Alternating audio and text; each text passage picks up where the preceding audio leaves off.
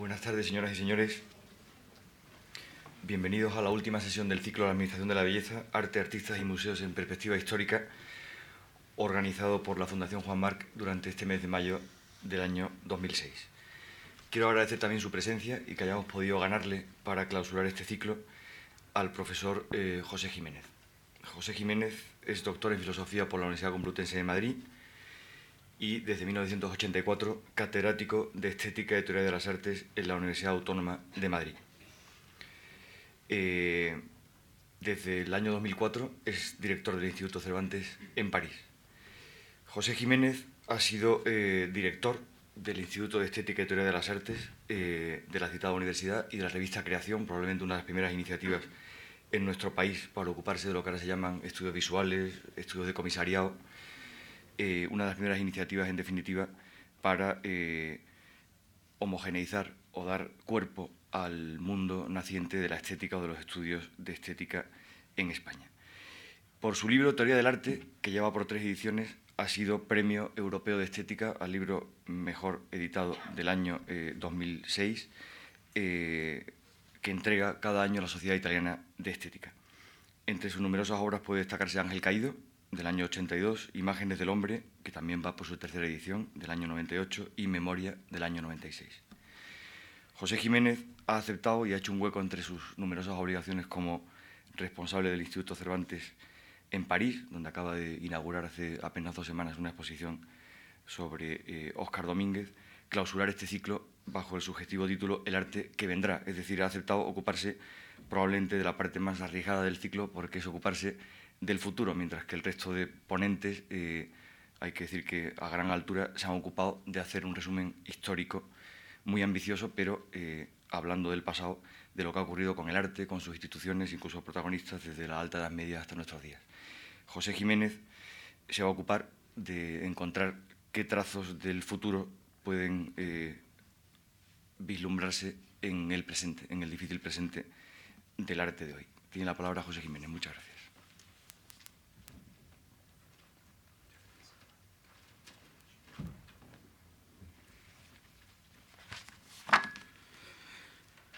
Buenas tardes. Eh, quiero agradecerles a todos ustedes eh, su presencia aquí y eh, agradecerles a Javier Gomá y a Manuel Fontán su amable invitación para participar en este ciclo. Debo decirles que para mí venir a la Fundación Juan Marc pues es de algún modo como un retorno a los orígenes. yo tuve una, se me concedió una beca de investigación en filosofía de las que entonces concedía la Fundación Juan Marc, nada menos que en 1973, es decir, hace ya eh, bastantes años. Entonces, eh, eh, venir aquí a hablar, pues es venir también al lugar donde está el origen, los inicios de mi trayectoria intelectual. Aparte de esto, otra consideración previa, he titulado mi conferencia El arte que vendrá. Como decía Manuel Fontán, eh, el arte que vendrá está viniendo ya. Es decir, obviamente no conocemos eh, lo que es el futuro, pero sí se puede eh, intentar desde el presente interrogar lo que probablemente va a venir. El propósito, además de mi conferencia, es intentar transmitirles la pasión que, creo yo, siempre debe acompañar a la experiencia del arte. Hay eh, ocasiones en que se dice que el arte actual es muy complejo, que no se entiende. Eh, bueno, yo creo que es eh, básicamente una, un aspecto en el que uno se debe introducir. yo comparo la, la, experiencia de comprensión del arte de nuestro tiempo con lo que es la gimnasia o la natación. Al principio uno se puede sentir más torpe, pero en la medida que eh, empieza a cogerse confianza, eh, todo va fluido. Y lo que es importante tener en cuenta es que, igual que en otros aspectos de la vida, igual que en otros aspectos de la cultura o de la sociedad de nuestro tiempo, las cosas cambian, también en el arte tiene que haber cambios y no se puede pensar que el arte de nuestro tiempo o el arte que está viniendo tiene que seguir siempre siendo como eh, lo que vimos, lo que experimentamos en el pasado. La conferencia que he preparado es una conferencia, naturalmente, pues eh, lo podrían ustedes también imaginar por mi trayectoria, una conferencia de carácter teórico, pero eh, eh, en la que he pensado establecer un pequeño contrapunto de imágenes con una serie de, reproducciones, de ilustraciones de obras de artistas de nuestro tiempo que simplemente van a ir pasando por la pantalla como en un contrapunto a la reflexión teórica que voy a desarrollar ante ustedes. Voy a decirles la lista de nombres que van a ir pasando, también para que eh, los que tienen ya alguna familiaridad con, con, el arte actual puedan jugar al juego del reconocimiento. Voy a poner obras de Luis Bourgeois, Bruce Nauman, Cindy Sherman, Robert Gober, Pipilotti Rist, Juan Muñoz, Loris Cecchini, Spencer Tunick, Vanessa Beecroft, Linda Van Boven, Nazaret Pacheco, Liliana Moro, Julio Galán, Albert Ellen, Tony Craig, Jaume Plensa, Andreas Gursky y por último Antoni Muntadas. Esta lista puede darles ya también la idea, eh, una idea de eh, dónde se sitúa el arte de nuestro tiempo. Eh, una gran variedad de actitudes, de planteamientos, de soportes, de técnicas. Simplemente eh, irán ustedes viendo imágenes que desde el arte nos hablan del presente y que terminarán con las obras de Jaume Plensa, cuya dimensión poética me parece absolutamente sustantiva para entender hacia dónde se encamina el arte de hoy, Andreas Gursky, que creo que es capaz de sintetizar a través del uso de la fotografía eh, las dimensiones de repetición y las dimensiones burocráticas y meramente cuantitativas del mundo de hoy, o finalmente nuestro Antonio Antoni Muntadas, eh, en una imagen de la, de la, pieza que presentó en Documenta 10 hace ya 10 años, acerca de la traducción, on translation, donde el arte se plantea como eh, un proceso de traducción entre, entre, distintos sistemas de significación. Como les digo, son imágenes que simplemente quiero que vayan sirviendo de contrapunto al planteamiento, a la exposición teórica. Podemos empezar ya con la primera de ellas. El arte que vendrá. ¿Hay un futuro para el arte? Esa es la pregunta, la pregunta que se hace en numerosas ocasiones eh, con una actitud quizás de desconfianza, de, pensar que frente a las certezas del pasado, probablemente lo que llamamos hoy arte se sitúa en un terreno movedizo. ¿Hay un futuro para el arte? Claro que sí, pero no nos quedemos en la superficie. Ese futuro lleva en su interior todos los cambios, todas las intensas metamorfosis que han hecho hoy del arte algo muy distinto de lo que era hasta la segunda mitad del siglo XIX. Nuestra idea tradicional de arte se fue forjando a partir del Renacimiento y alcanzó su primera consolidación con los inicios de la cultura moderna europea en el siglo XVIII. Su núcleo es la consideración de un conjunto de prácticas y actividades humanas como tareas espirituales frente al carácter meramente manual de la producción artesanal. Comienza entonces, en aquel momento histórico, un proceso en el que la pintura y la escultura se equiparan con las artes del lenguaje y del sonido y se sitúan jerárquicamente como puntos de referencia del obrar humano. Los artistas pasan a ser considerados los máximos depositarios de la capacidad creativa del hombre, una capacidad en la que los seres humanos emulan a Dios. Pero ya en el primer tercio del siglo XIX surge la idea primero en el campo teórico, surge la idea de la muerte del arte, el espectro o reverso abismal que desde entonces acompañará el devenir de las artes, introduciendo en su propio seno una actitud continua de autocuestionamiento e incertidumbre. El poeta y pensador Friedrich Schiller y el filósofo Georg Hegel pronostican con sentido e intenciones distintas el final del arte. El planteamiento de Schiller se asociaba a la utopía de una sociedad estética en la que todo hombre pudiera ser artista. el de Hegel a la idea de la disolución de la forma estética por la intervención del concepto, la negación irónica y el individualismo. El fantasma de la muerte del arte, que sigue resonando en la pregunta de si el arte tiene un futuro que nos hacemos actualmente, el fantasma de la muerte del arte se introducía así desde comienzos del siglo XIX en su destino. Ambas vertientes, los dos planteamientos, el que podemos situar en su origen en Schiller o el de Hegel, ambas vertientes han gravitado intensamente sobre el arte desde entonces.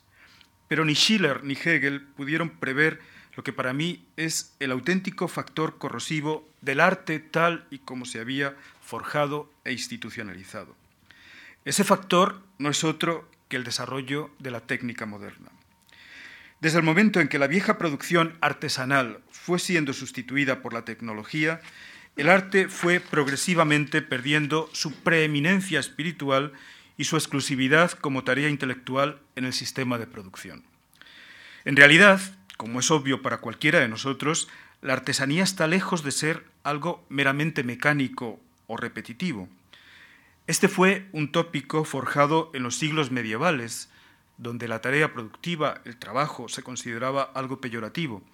Un tópico forjado, como digo, en los siglos medievales y que se, incrustaría en el sistema moderno de institucionalización y legitimación ideológica de las actividades humanas, sobre todo de las actividades del espíritu. Pero el desarrollo de la técnica supondría a la larga la inviabilidad de ese sistema, el sistema de las artes que acabaría consolidándose en el siglo XVIII. El arte quedaba descentrado, desplazado, confrontado con una situación en la que la actividad de ingenieros o urbanistas, por ejemplo, alcanzaba mayor incidencia social que la de las prácticas artísticas. Se produjo en ese proceso el desarrollo de la industria, en el siglo XIX, se formaron las grandes ciudades y se configuraron las sociedades de masas. Y en esa vía de profunda alteración del modo de vida en Europa y después en América, la técnica acabaría dando paso a una suerte de explosión estética en la que el arte vería aún más cuestionada su posición. Me refiero al desarrollo del diseño industrial, la publicidad y los medios de comunicación de masas, algo a lo que volveré más adelante. La aparición de estos tres grandes canales de producción de esteticidad que afecta al universo en el que vivimos hoy y en el cual los seres humanos reciben los estímulos estéticos más primarios y extensivos a través de esas vías no artísticas, en principio, de experiencia estética y no a través del arte. Además, en ese proceso que se va haciendo evidente a lo largo del siglo XIX y a comienzos del siglo XX, además, el artista ya no puede reivindicar como patrimonio excluyente o como patrimonio para demostrar su superioridad su destreza manual, su habilidad, como signo de su superioridad, de su primacía en el reino de la imagen. La máquina, en todas sus dimensiones, y aquí la invención de la fotografía es desencadenante, la máquina en todas sus dimensiones habría liberado el proceso de la representación sensible de la posesión necesaria de esa destreza. Pero entonces, ahora, cuando todos esos condicionantes parecen haberse agudizado hasta el paroxismo, cuando la técnica ha llegado todavía a un grado incluso superior de desarrollo, ahora tiene un futuro el arte. De nuevo, una vez más, claro que sí, pero no en las formas y manifestaciones ligadas a situaciones históricas y culturales hoy ya no existentes. Para mirar el futuro es fundamental la genealogía, tomar conciencia de cómo las cosas han llegado a ser lo que son, comprender que eso que llamamos en un sentido unificador el arte no es en realidad algo esencial e inmutable, sino un conjunto de prácticas y representaciones sometidas a un vertiginoso proceso de cambios y de ajustes como cualquier otra dimensión de la cultura moderna. El arte cambia igual que cambian las instituciones sociales, políticas, las costumbres, etc. Paradójicamente, uno de los signos más positivos para el futuro del arte se sitúa precisamente en esa cuestión que durante dos siglos ha parecido, según les decía, problematizar intensamente su destino, el desarrollo de la técnica. La nueva revolución tecnológica en curso, el desarrollo convergente de la electrónica y la informática, abre ante nosotros en la actualidad la perspectiva de una nueva alianza del cerebro y la mano, y también la promesa de una nueva conciliación entre las artes y la técnica. Los distintos soportes sensibles, lenguaje, formas visuales, sonido, confluyen y se, superponen tendencialmente en una nueva unidad plural de la representación. El futuro del arte, el arte que vendrá, está cifrado en un horizonte multimedia, término que, implica, que indica el empleo convergente, la integración en una misma propuesta artística de diferentes medios o soportes expresivos. Podemos así hablar, y este es ya un rasgo de hipótesis de interpretación teórica, podemos así hablar de una tendencia a la unidad plural de la representación, de la producción de imágenes, entendidas estas no en el sentido banal de apariencia, sino entendiendo imagen como formas simbólicas de conocimiento y de identidad, y también en toda su amplia gama expresiva, imágenes lingüísticas, visuales o sonoras. No se trata, a pesar de todo, no se trata de una ruptura, pero sí de una profundización espectacular de algo que está ya presente a lo largo de todo el siglo XX y continúa en la actualidad. La tendencia a la hibridación, al mestizaje expresivo, al desbordamiento de las fronteras entre los distintos géneros y disciplinas artísticos. Algo que tiene también su correlato en un plano antropológico. Desde una situación de predominio de la, de la tradición cultural de Occidente, nos encaminamos a un universo cada vez más plural, a una globalización planetaria de la cultura en la que una vez más el lenguaje y la expansión de la técnica actúa como fenómeno desencadenante. Pero por todo ello, y junto con el reconocimiento de todos los componentes positivos que conlleva y de que además es una vía irreversible, resulta igualmente necesario guardar las debidas cautelas frente a las tendencias a la homogeneización y al nivelamiento, a la igualación que también desencadena la tecnología. Y a la vez es importante también tener muy presente la cuestión moral y política de quién y cómo detenta el control de su uso y su orientación, aspectos todos ellos en los que la responsabilidad de los artistas me parece central. No creo, por otra parte, que en ese futuro en el que sin duda predominará la integración de la pluralidad representativa, el mestizaje de la imagen, se produzca la desaparición, en un sentido literal, de los géneros artísticos tradicionales. Me refiero a la pintura, al dibujo, a la escultura. Por el contrario, mi opinión es que no tendrán espacio las concepciones ingenuas o dogmáticas ligadas a tiempos pasados, pero lo más probable también es que suceda algo similar a lo que ocurrió con el, advenimiento de la escritura, que de ningún modo supuso la desaparición de la poesía, tan central en las culturas orales, aunque sí una profundísima transformación de la misma. Y a la vez también su revitalización. En lugar de desaparecer, como pretenderían algunos apocalípticos, la pintura o la escultura se estarían así abriendo en nuestro tiempo, en la actualidad, hacia un nuevo estatus radical, fundamental, de plasmación de las formas visuales. De forma paralela como la poesía es la célula viva, el laboratorio germinal de los procesos de creación literaria. En todo caso, el futuro parece ofrecer también una intensa problematización de la figura tradicional del artista. No solo cambia el arte, sino también los agentes que producen arte y también el público que lo recibe.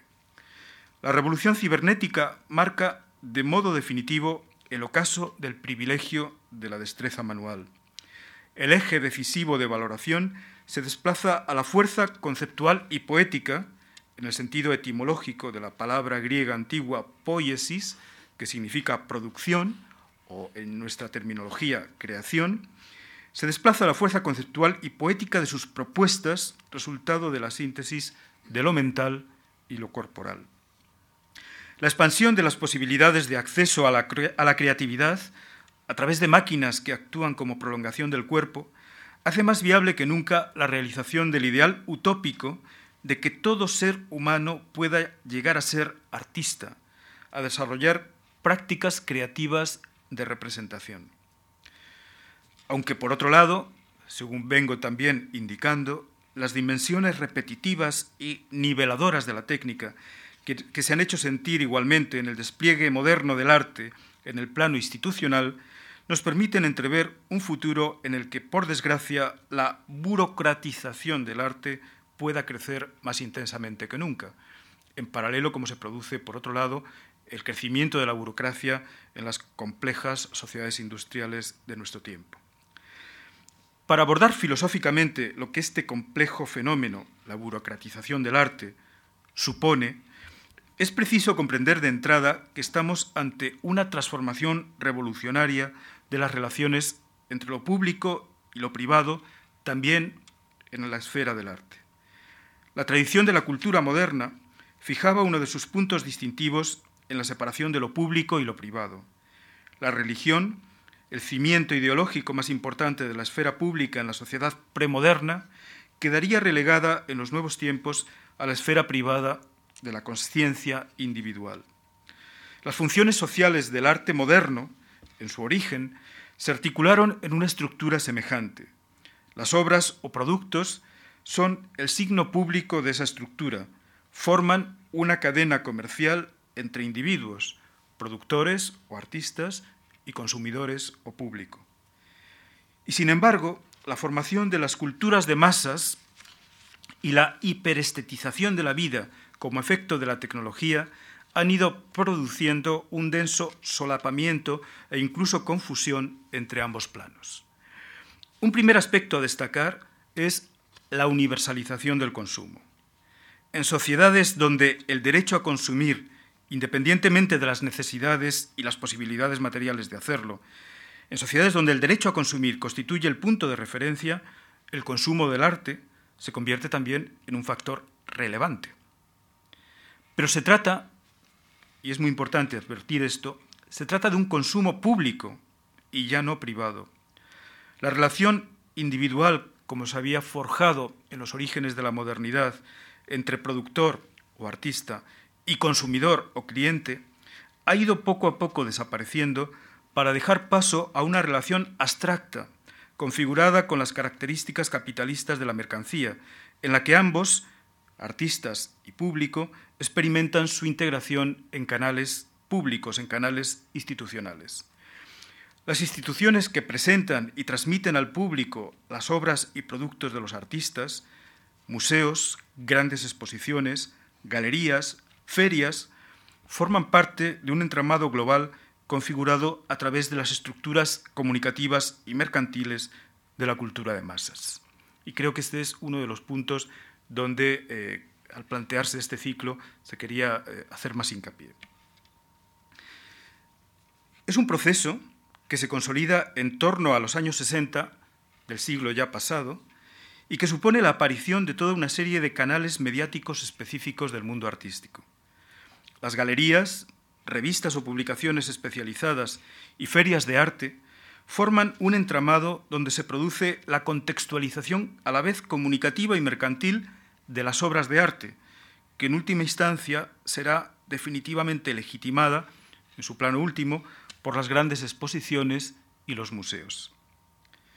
Pero justo en ese plano se sitúa una cuestión intensamente problemática, porque los museos instituciones y mediaciones artísticas en general están todavía hoy configurados según un criterio que hace prevalecer el objeto y su conservación como piedra de toque de todo el entramado artístico.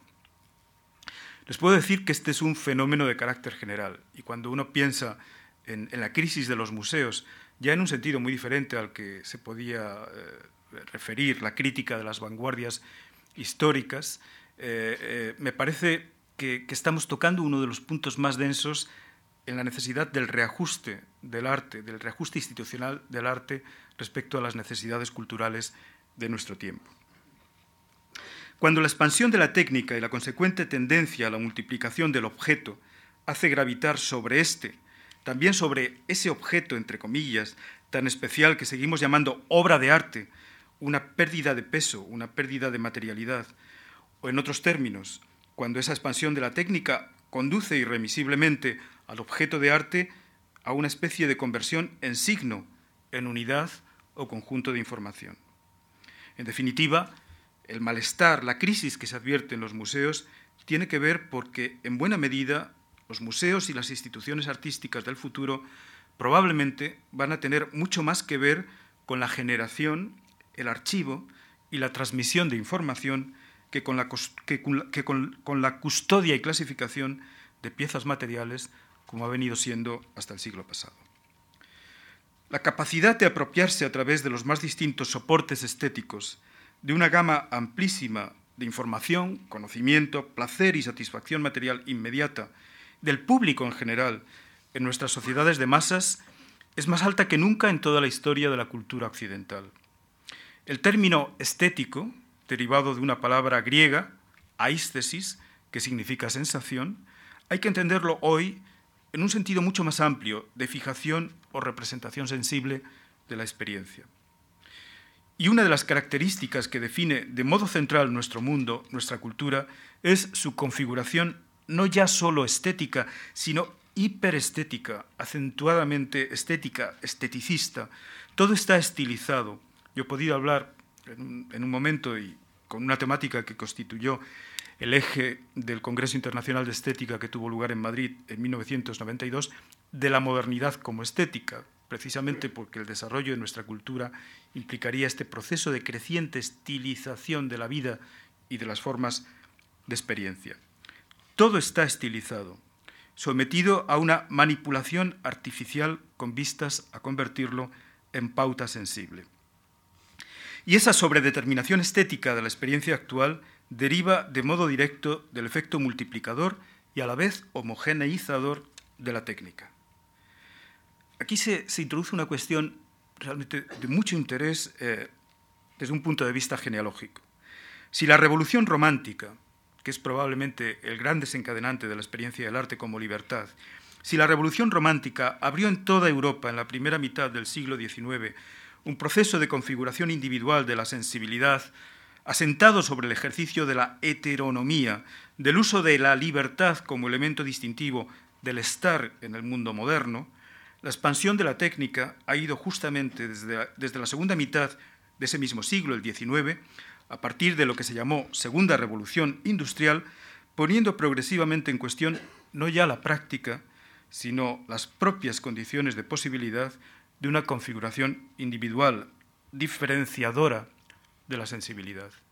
Podemos sentirnos realmente hoy distintos cuando eh, las grandes tendencias de moda, las pautas de estilo, nos vienen fijadas colectivamente y desde persuasores que ni siquiera se manifiestan, persuasores ocultos. El individuo humano, en estas sociedades nuestras, en las sociedades de masas, ve configurada, en efecto, su sensibilidad a través de potentísimos mecanismos de producción y transmisión de experiencias, estéticas que llevan en su propia dinámica, en su estructura constitutiva, el sello de lo homogéneo, de lo serial, de lo indistinto. Y esto es muy importante porque si bien percibimos lo estético fuera de los canales artísticos, es el impacto social inmediato, el arte es el que nos ayuda a problematizar ese carácter homogeneizador de lo estético ambiental. En definitiva, el valor y la vigencia del arte, del arte que vendrá, reside precisamente en que aún hoy sigue siendo la gran alternativa a esa homogeneización sensible global de la experiencia, la vía más fuerte de afirmación de la diferencia y la singularidad. Y en esto, como diría Octavio Paz, seguiríamos siendo hijos de los románticos. En nuestras sociedades, al individuo se le da estructurado su modo de sentir y, por tanto, también de pensar y de conocer. la vida se estiliza a través de los flujos incesantes de representación que como una cadena sin fin producen esas tres grandes vías contemporáneas no artísticas de experiencia estética de las que ya antes he hablado.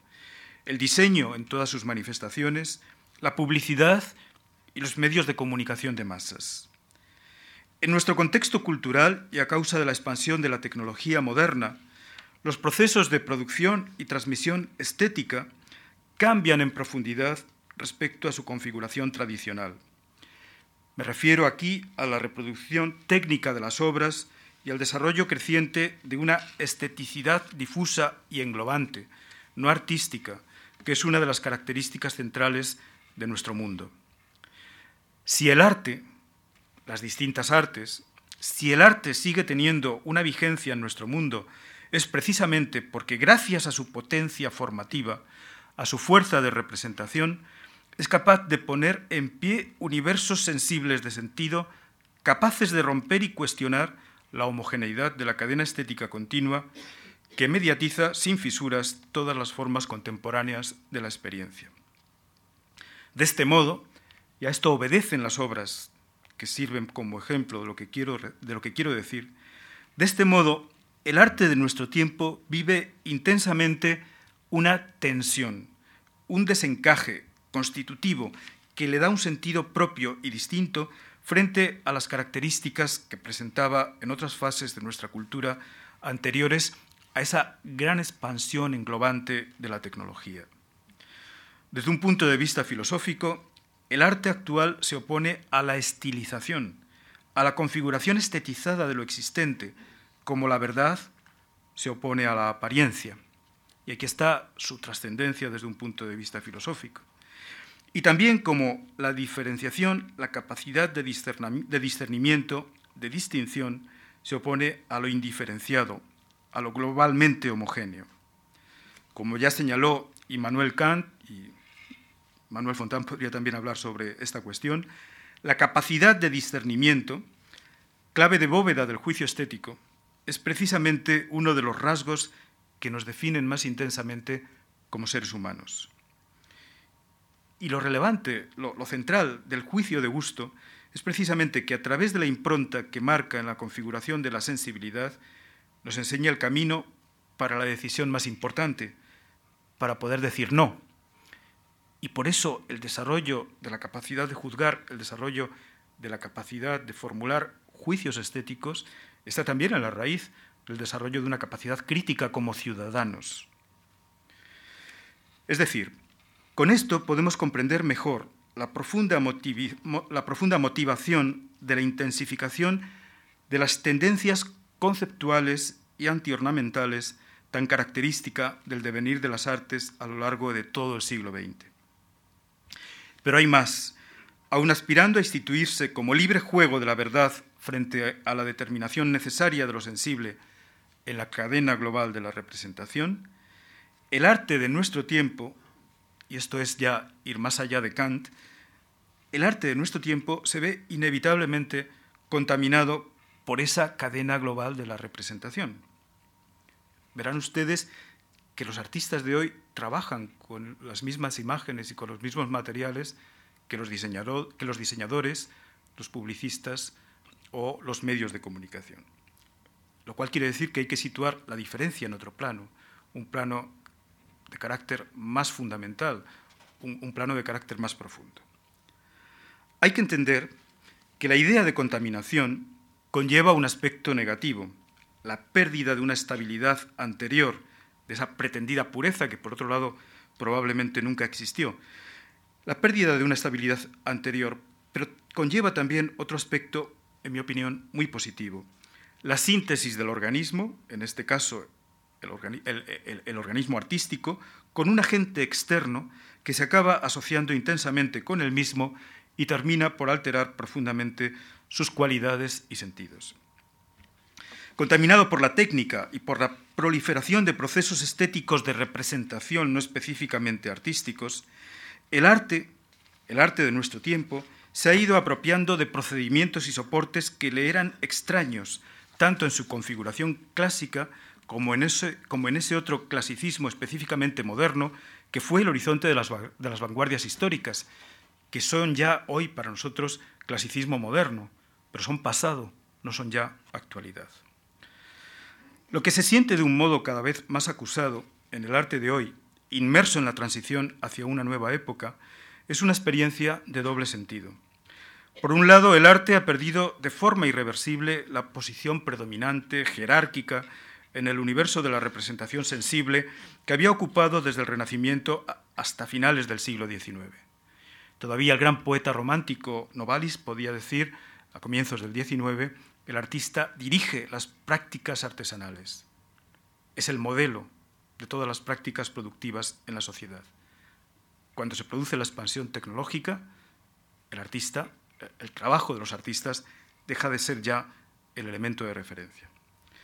Pero hay otro aspecto, y es que, por otro, su lugar en el universo osmótico y transitivo de la representación, el lugar del arte, es ahora el de una intercomunicación circular, de apropiación y a la vez de distinción respecto a la inmediatez estética en la que vivimos todos los días, a la mera utilización práctica o comunicativa de la imagen, que podemos advertir incluso en el diseño de este mismo auditorio en el que nos encontramos.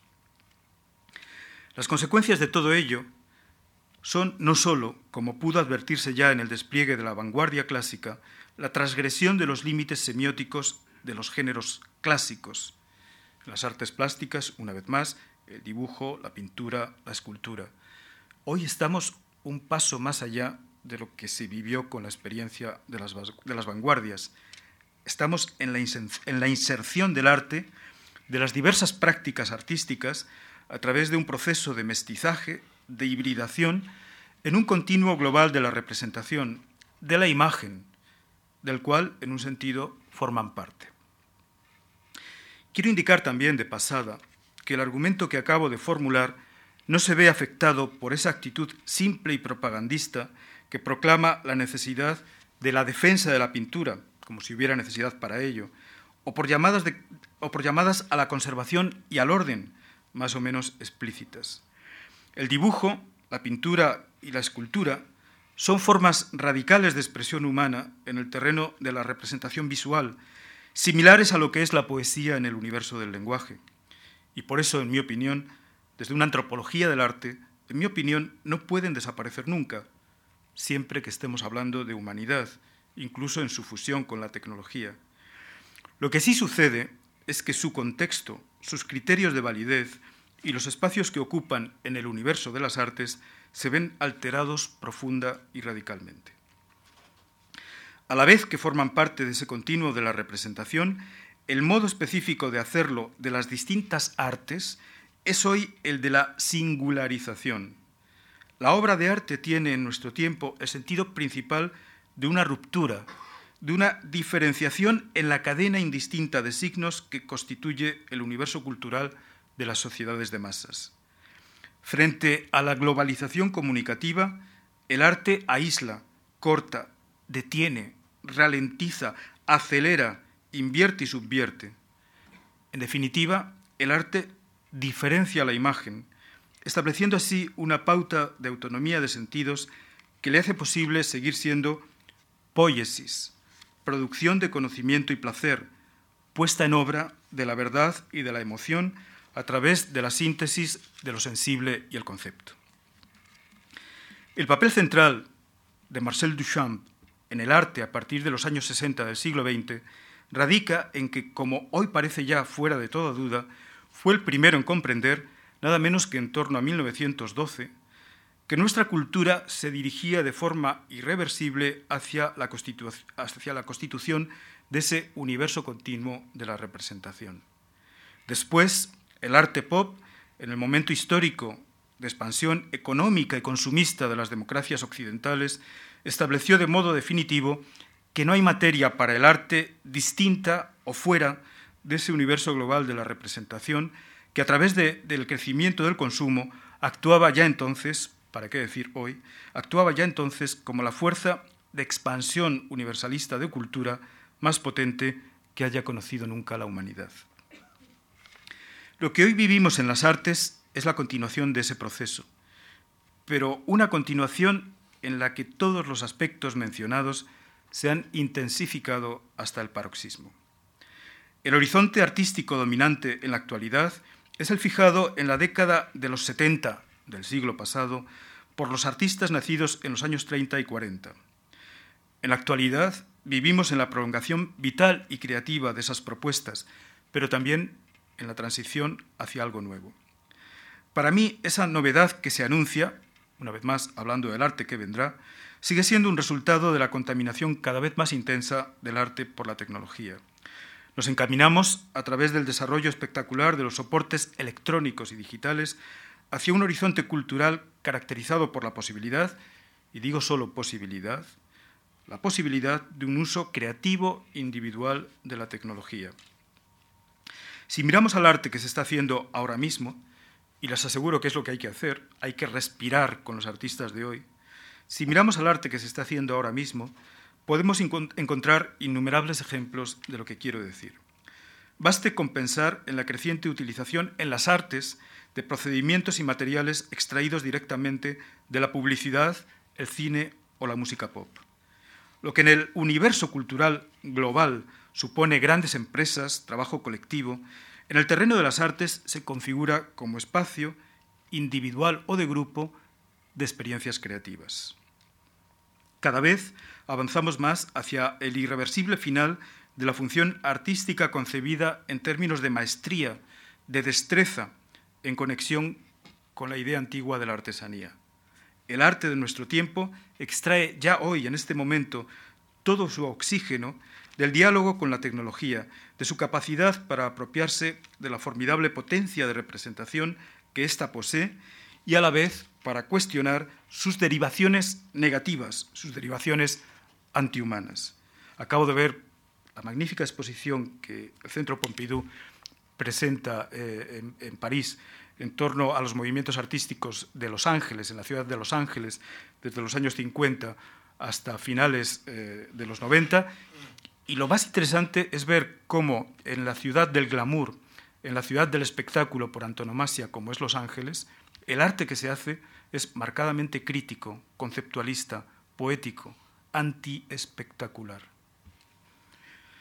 Desde un punto de vista formal, expresivo, y dado que la estructura del medio determina incluso la calidad del mensaje, de las propuestas, como sabemos en el terreno teórico, desde los formalistas rusos en el caso de la literatura o desde Marshall McLuhan en la teoría de la comunicación, esa intensificación de la contaminación tecnológica del arte está produciendo en el terreno específico de las artes plásticas un impresionante incremento de la secuencialidad. No hace mucho, una persona que dirige una institución artística me decía que con los artistas de nuestro tiempo siempre pasaba lo mismo, todos querían hacer un vídeo. ¿Qué quiere decir esto? En mi opinión, está ligado a lo que estoy diciendo. esa necesidad de contar historias que tiene que ver también con la contaminación ambiental en la que vive el arte de nuestro tiempo. Claro, esto supone un terremoto para todos los teóricos de la pureza de los distintos medios expresivos. Y desde luego, ¿quién se lo hubiera dicho al gran teórico de la Ilustración, al gran Lessing, que en los albores de la modernidad, en, un texto que es capital para la reflexión sobre el arte, el no tan lejano en el tiempo Laoconte, publicado en 1766, había situado Lessing en la inmediatez espacial de las artes plásticas su diferencia semiótica irreductible respecto a la literatura, con todo el desenvolvimiento lingüístico, temporal y sucesivo que las artes del lenguaje implican. Hoy todo está mezclado, y no se puede aspirar a esa determinación de la que ya Paul Klee, en 1920, decía que tenía mucho que ver con la manía erudita de la diferenciación. Hoy en día, y sin duda por el impacto producido por la expansión de la nueva cultura electrónica y digital, las artes plásticas registran una presencia cada vez más acusada de lo narrativo. El lema sería algo así como contar historias, con todo tipo de soportes, con palabras, con imágenes, bits. Insisto en ello. La expansión y facilitación del uso de la tecnología pone de forma creciente en manos de individuos la capacidad de desarrollar sus potencialidades creativas en soportes tecnológicos que hace todavía muy poco tiempo requerían equipos o colectivos muy numerosos y grandes inversiones económicas. La cosa no ha hecho sino empezar, está todavía en sus inicios. No cabe duda de que el arte del futuro dispondrá cada vez más de posibilidades de soportes y procedimientos tecnológicos que incluso hoy, por su complejidad y riqueza, nos pueden resultar cercanos a la magia. Si el uso de la tecnología y el avance de la investigación genética, por otro lado, nos sitúan en el horizonte de un cambio revolucionario en la medicina y en las propias características biológicas del ser humano, tenemos que darnos cuenta de que el arte ha comenzado ya también a adentrarse virtualmente en esa dirección, en ese proceso de hibridación de la máquina con lo humano, de, revitalización del hombre y ampliación de sus límites de vida y de experiencia. En mis libros y escritos he insistido una y otra vez en el carácter convencional, cultural, del proceso de producción de imágenes, lo que debe ser entendido también como una muestra de su presencia y circulación en todos los planos, esferas del universo de representaciones de una cadena cultural determinada. No hay ámbitos privilegiados en el proceso de producción de imágenes, ya que el escenario donde las imágenes posibilitan la comprensión y el conocimiento es el conjunto de la vida, y la vida es pluralidad y diversidad, solo especulativamente reducible a unidad homogénea. Con ello estaríamos, por otra parte, en condiciones de dar así una explicación antropológica tanto de la fuerza de perduración de las imágenes como de la presencia de unas mismas imágenes en esferas diferentes, en, distintos soportes sensibles o modos de representación, algo que se situaba ya en el comienzo de mi trayectoria intelectual en la investigación que desarrollé sobre el ángel caído, el libro al que aludía en la presentación Manuel Fontán. Como cristalizaciones de la experiencia vital, las imágenes constituyen un trazado simbólico de los sentidos de vida y muerte que en el decurso de una tradición de cultura determinada se transmiten de generación en generación. De ahí su perdurabilidad, la impresión de eternidad que producen en nosotros. Pero en lo que se refiere a su proceso de constitución, ese trazado simbólico tiene una configuración prelingüística o presígnica, y esa es la vertiente que explica la unidad de sonidos, formas visuales y palabras de la música, las artes plásticas y la literatura. Algo que tiene que ver con la voluntad romántica de establecer la unidad de las artes, pero no desde un planteamiento de carácter sustancialista o metafísico.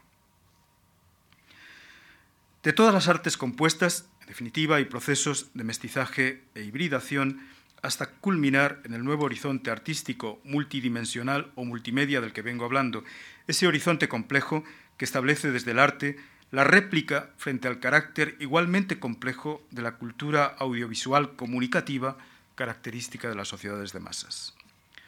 La recóndita raíz común de las imágenes no es otra que la experiencia del cuerpo, a pesar de todo, a través de cuya apropiación simbólica, que comienza en el lenguaje, y se prolonga en las formas visuales y los sonidos, los seres humanos alcanzamos una matriz unitaria que permite establecer todo un juego dinámico de correspondencias entre el yo, la comunidad, el universo cultural y el cosmos. Y esta es la dinámica que une en su despliegue a las distintas artes. Tomando como punto nuclear de referencia el depósito de significaciones que constituye nuestro cuerpo, las artes realizan un proceso continuo de elaboración y transmisión de imágenes humanas, posibles o ficticias. Todo en las artes habla del ser humano, incluso la naturaleza muerta o la máquina. El registro artístico promueve siempre un movimiento de inserción del individuo en un universo de sentidos, una transición del yo al nosotros, al mundo artificial construido por el hombre y al mundo natural vivido como significación. Lo que sucede es que las representaciones artísticas tienen también siempre un carácter fragmentario. No conllevan, por ejemplo, la pretensión de cosmicidad o de verdad o la articulación dogmática de las religiones, de las propuestas religiosas. Las imágenes del arte son como un juego, son ficciones, experimentos. Y por ello es también necesario tener en cuenta que el uso estético de las imágenes es más amplio que el uso específicamente artístico con el que se introduce la dimensión de ficción, ese carácter de mentira aceptada que se ha dado siempre en nuestra tradición de cultura, desde los griegos al arte. Pero la tarea artística no es solo alumbrar la ficción, sino también delimitar, asumir el trabajo de configuración de los soportes sensibles, formas visuales, palabras, sonidos que constituyen la carne, la materia corporal de las artes. En la lejanía y las imágenes, una de sus sombras breves, escritas entre 1929 y 1933, Walter Benjamin dijo, el placer del soñador reside en poner un término a la naturaleza en el marco de desvaídas imágenes. Conjurarla bajo una llamada nueva es el don del poeta. Esa llamada nueva de la imagen que los artistas posibilitan supone no otra cosa que un hacer, un proceso de producción, y ahí es donde radica el paso del libre juego de imágenes, lo que todos somos capaces más o menos de vislumbrar, operante en todo ser humano, a la autonomía costosa, compleja, de construcción de la obra artística. De la mera ensoñación que tenemos todos a la obra de arte, no hay, por tanto, una supuesta penetración privilegiada o inspirada del genio en los misterios o fundamentos de la realidad, sino un proceso de manipulación suficientemente construido de materiales sensibles para formar imágenes de plenitud o de contraplenitud humana, formas simbólicas de conocimiento e identidad. En último término, ese proceso de manipulación resulta una materialización de la capacidad proyectiva del ser humano. En un momento como el actual, en el que el desarrollo de los nuevos soportes electrónicos y cibernéticos permite establecer una línea de rearticulación, de reunión de palabras, formas visuales y sonidos, estamos entrando en un nuevo territorio todavía casi virgen de plasmación del hacer artístico hasta el punto que el futuro del arte avanza de manera cada vez más definida hacia procedimientos, como hemos dicho, de expresión multidimensional o multimedia. Pero en ellos, y este es el matiz en el que quiero hacer hincapié, la, la máquina digital, con su ductilidad y fuerza proyectiva, actúa no ya como corte o sustituto, sino cada vez más como una prolongación de la mente y del cuerpo humanos. En esa nueva frontera tecnológica y artística de nuestra civilización, la interrogación de la palabra y de la forma visual resulta más viva y necesaria que nunca, ya que por su radicalidad pueden ser consideradas como un laboratorio de la representación, como el núcleo primario de plasmación de ese universo de la imagen en el que los artistas dan cuerpo a la ficción. En todo caso, y esto hay que decirlo muy claramente, lo que los artistas hacen no lo hacen sin riesgos. Las imágenes producidas en el arte son una reelaboración del pasado, un retorno a través de la memoria a las raíces de los sentidos de vida y de muerte, a partir del cual resulta viable la proyección de mundos posibles. Y en esa medida, solo un fuerte impulso de vida, un aliento acentuadamente erótico, permite afrontar el buceo en las raíces de los sentidos que deja a quien lo realiza sin defensas ante el vacío, desnudo ante la muerte. Pues la tarea de instaurar sentido a través de la producción de imágenes no podría llevarse a cabo sin una experiencia continua de los límites humanos, de los límites del ser humano, de la experiencia de la negatividad.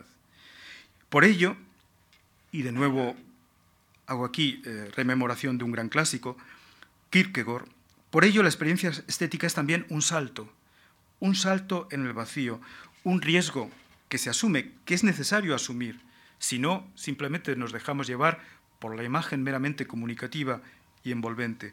Se requiere ese salto, se requiere asumir ese riesgo.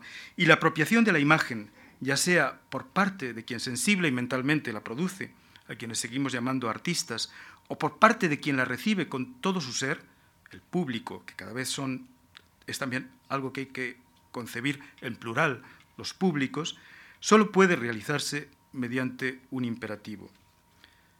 Aunque se nos borre, aunque a menudo su reflejo se sumerja, en el estanque, como dice Rainer María Rilke en los sonetos a Orfeo, es preciso lanzarse tras la imagen, atreverse a experimentarla, a saberla. Vise das Bild.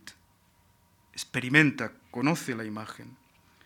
El poeta, Rilke, nos deja así entrever el componente de enriquecimiento antropológico, de expansión del conocimiento y la sensibilidad propiciados por el salto estético del que hablaba Kierkegaard. Nos permite ver así también la dimensión emancipatoria presente en las artes, ya que podríamos incluso llegar a leer el verso de Rilke como una corrección o ampliación del atrévete a saber, del sapere aude que constituyó el gran lema de los pensadores de la Ilustración. Pues en pocos casos, como en la experiencia estética, alcanzan los seres humanos esa autonomía representativa y operativa que constituyó la médula del proyecto ilustrado. Y es que el contacto con las imágenes es siempre perturbador, son una vía de transgresión de lo real, tal y como está culturalmente constituido. Las, imágenes nos reflejan y prolongan, nos dicen lo que somos, pero también lo que quizá podríamos llegar a ser si nos atreviéramos y se dieran las condiciones materiales para ello. Productividad o creatividad, conocimiento o saber, en definitiva, riesgo. Pero también placer. La experiencia estética es un entrecruzamiento continuo de niveles propiciados por la imagen. Placer que vivimos como exaltación del cuerpo, como experiencia de su plenitud y potencia cuando lo corporal se proyecta en la imagen y el cuerpo, que primariamente somos, alcanza a verse transfigurado en cuerpo colectivo y en cuerpo natural, potenciado, incluso desde la perspectiva de la negación, como sucede en tantas ocasiones en el arte de nuestro tiempo. Así, en virtud de la fuerza de la imagen, la experiencia estética, en la búsqueda de lo que une palabras, formas visuales y sonidos, nos abre a una apreciación intensa de unidad unidad de lo que nosotros experimentamos como, como dividido, sentimiento, placer, razón, sentidos, pero también unidad con los demás seres humanos y con el universo natural en su conjunto. Y sin embargo, si pretende ser fiel a su raíz material y humana, la experiencia estética de la imagen no puede refugiarse, como ya hizo notar Friedrich Nietzsche, en la ilusión de eternidad que su potencia configurativa hace posible la mentira artística, la ficción de las artes, para ser fiel a los materiales de que se nutre, debe impulsar el reconocimiento de la temporalidad y contingencia de la vida, alabarlas en lugar de refugiarse en la ilusión de eternidad.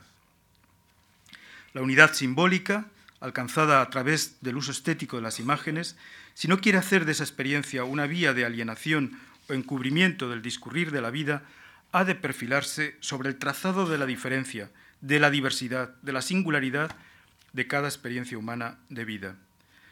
Unidad sobre la diferencia, exaltación de lo fragmentario como llamada a una experiencia de comunidad antropológica no fetichista ni reconciliatoria. Allí nos lleva la experiencia estética de la imagen, palabras, formas visuales, sonidos, cuando se asume a cuerpo, a cuerpo descubierto. Como afirma el gran poeta Gottfried Benn, el arte es formación y ruptura. Es un juego fatal de fuerzas incipientes, pendientes de solución, fragmentarias.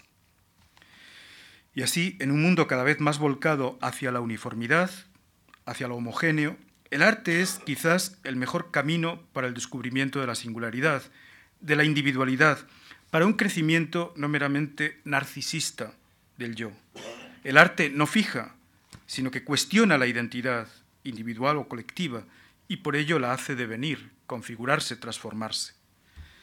Así, en último término, para terminar, el arte es, ante todo, aprendizaje de la soledad.